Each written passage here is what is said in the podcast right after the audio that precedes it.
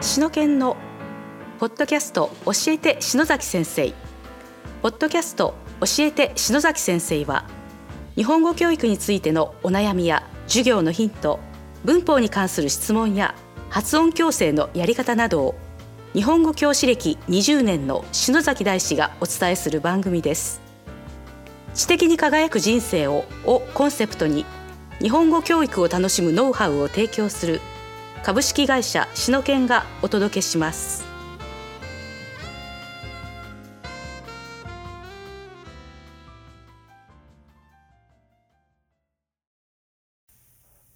こんにちは、張かりんです。ポッドキャスト、しのけんの教えてしのざき先生。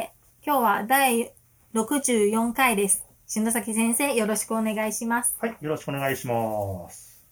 さあ、早速質問に行きましょうか。はい。うん今日は20代デビュー前の女性の方からこのような質問をいただきました。うん、はじめましてう、ん海外で4月から日本語教師になる予定でしたが、うんコロナで行けずにいます。うん教団で日本語教師としてデビューする前に、少しでも経験を積んでおこうと、オンラインなどで教えています。うん、 N2 の文法で何々かける、何々かけのを生徒と勉強しましたが、うん、どうして見るを使わないのかと言われましたうん。見かけのドラマ、見かけたドラマ。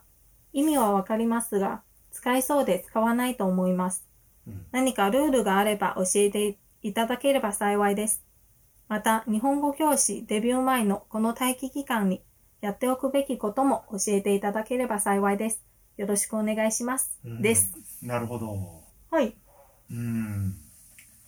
確かに、見かけのドラマとか、見かけたドラマとか、まあ、使いませんね。うん。はい。これ、どうしてだと思いま すかなんとなく考えてみたんですけど、読みかけの小説とか、うん読みかけた小説とかは使えるのに、見かけは使えない理由はよくわかりま せん。そうだよね。読みかけのドラマ、あの、ね、小説とか、それは言えるよね。ですね。なぜか見かけは使えませんね。ね。はおーい不。思議だね。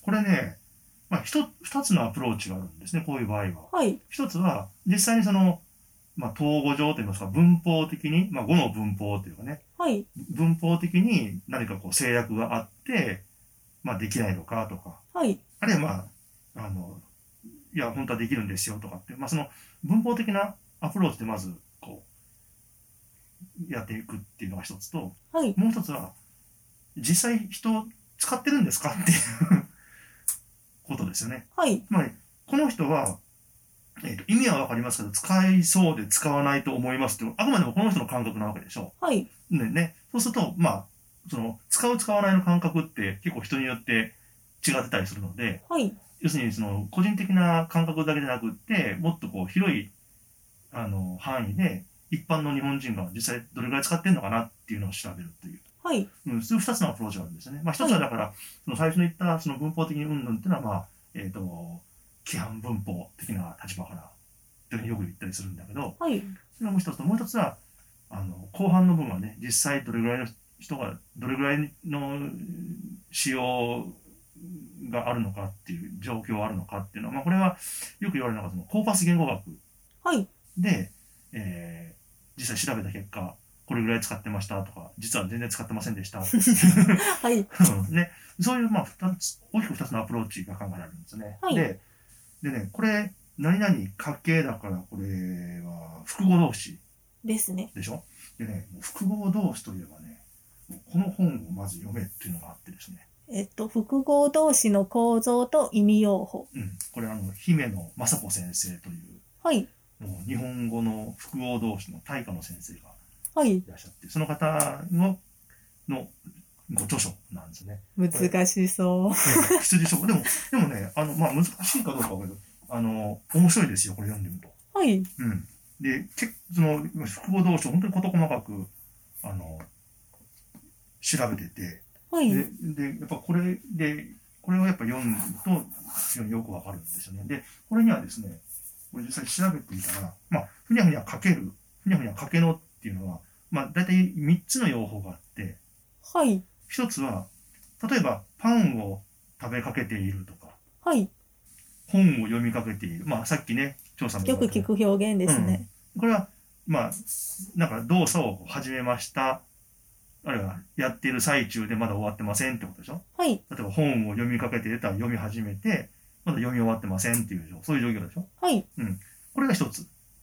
ね。動作を始めた、なんか、あるいは何かしている途中であるという。はい、これが一つ。で二つ目が、えっ、と、例えば、火が消えかけている。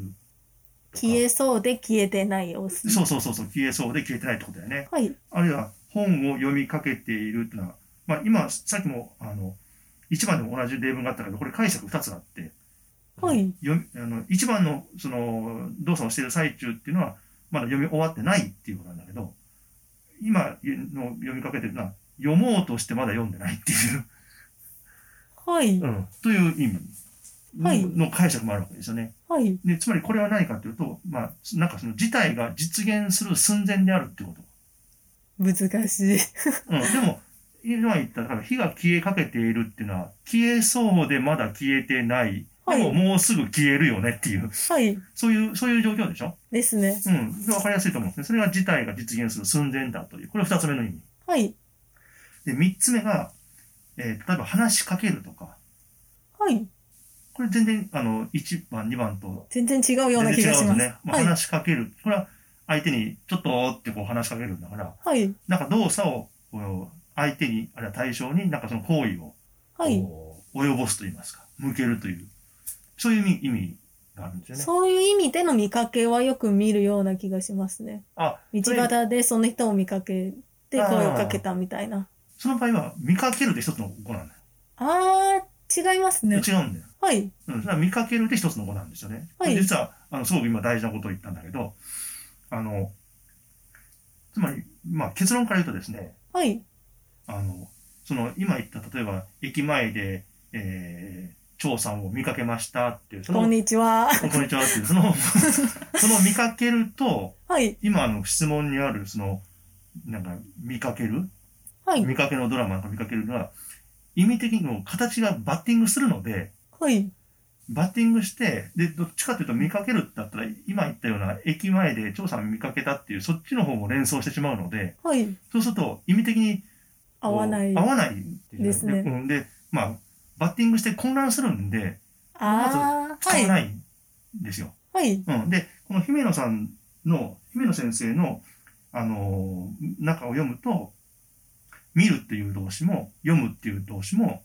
あの、さっき言った動作を始めたと、あるいはしている途中だっていう意味で、その、見かけるとか読みかけるって使うこともできるし、はい。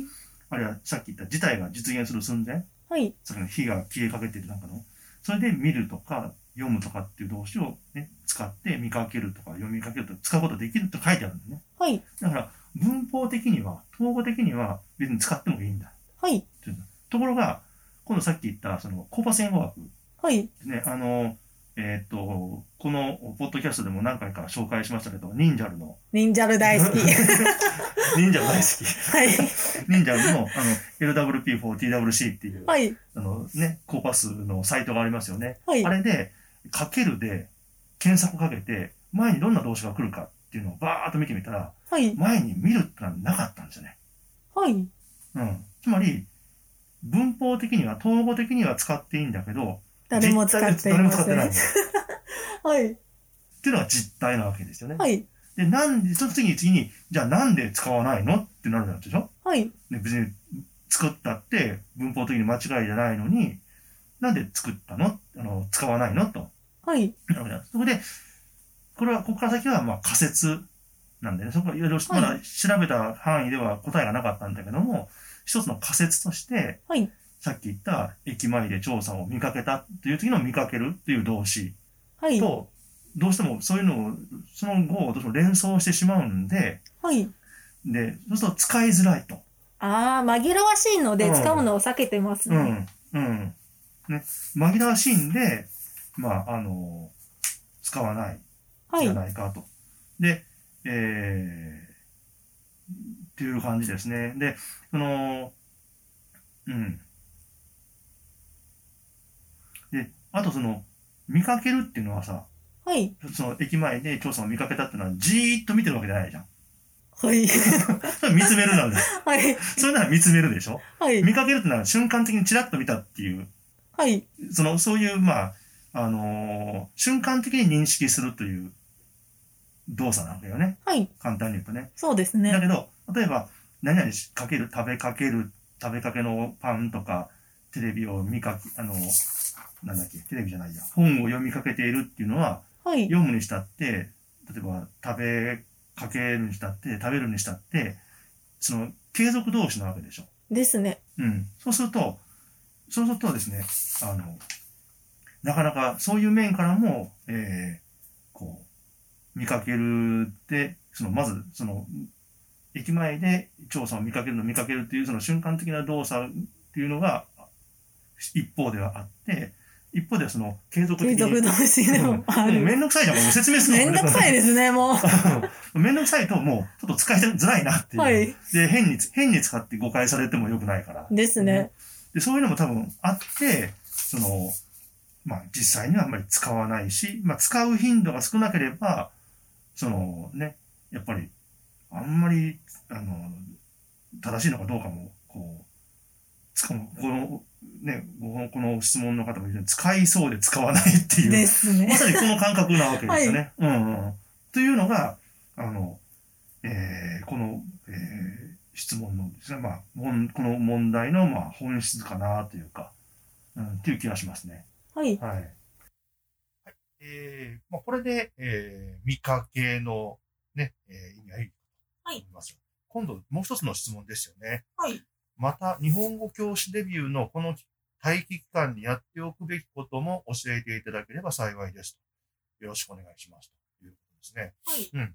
まあ、こういう場合はですね、まあ、まずは、多分分かってるとは思うんだけど、その、向こうの教育機関にはい、どんなリソースがあるかっていうのをですね、えーまずし、改めてしっかり押さえておくということが一つですね。例えば、向こうに日本人のスタッフがいるのかとか、あと教材はどれぐらいあるのかとか、はいあるいは、えーまあ、向こうに赴任したときに、自分はどんな授業を担当することになるのか。大事ですねこれ大事だよね。はいうん、例えば会話の授業なのか、はい。なんか文あの読解の授業なのか、文法の授業なのかっていうこともあるし、あるいはそのレベルもある。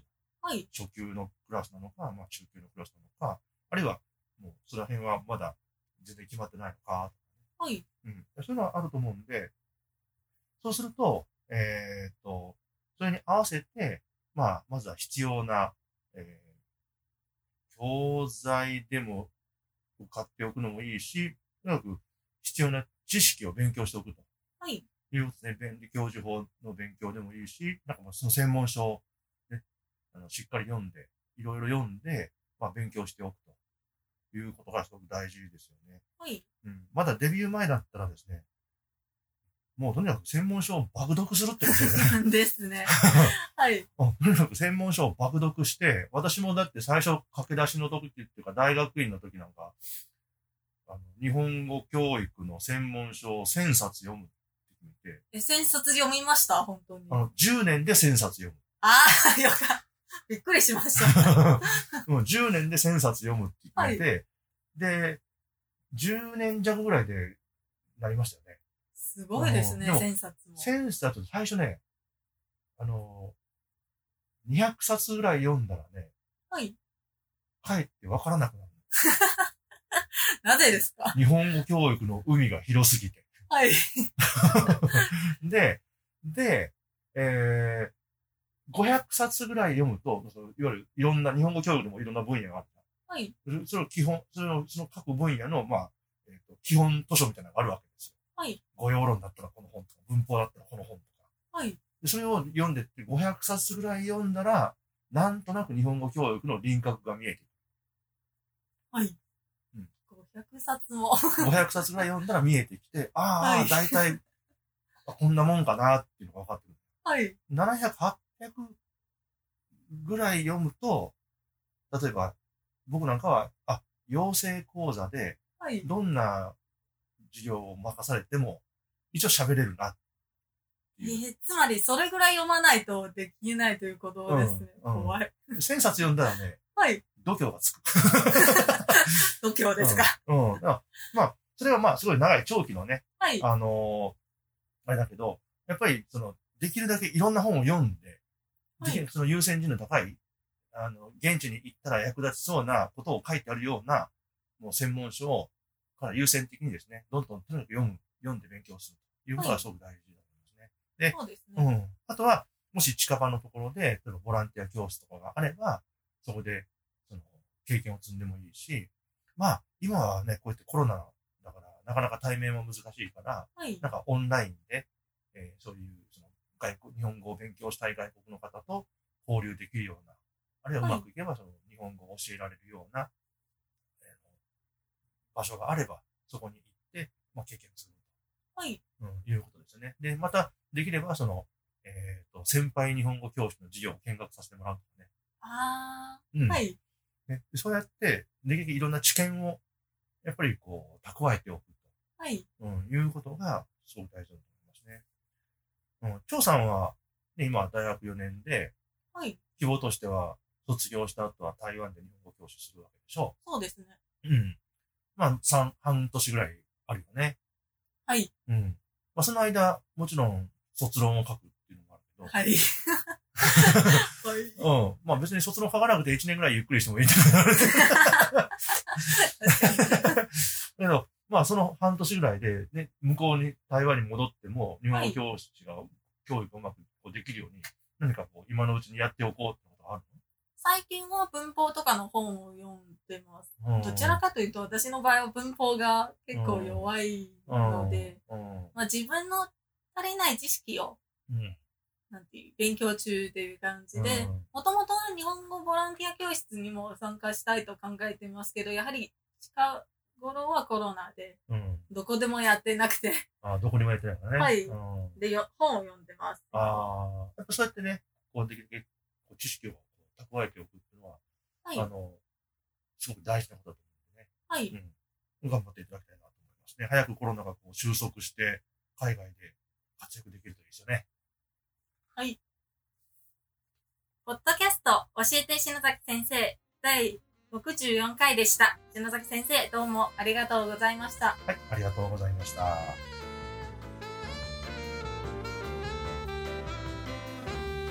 今日のポッドキャストはいかがでしたか番組では篠崎大師への質問をお待ちしておりますウェブサイト篠研日本語教師篠崎大師研究室にあるフォームからお申し込みください URL は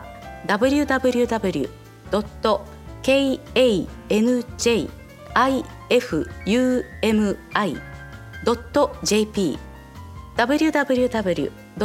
漢字ふみ .jp ですこの番組は提供株式会社篠研プロデュース篠崎大志番組協力コロランテナレーション太田由紀子によりお送りいたしました。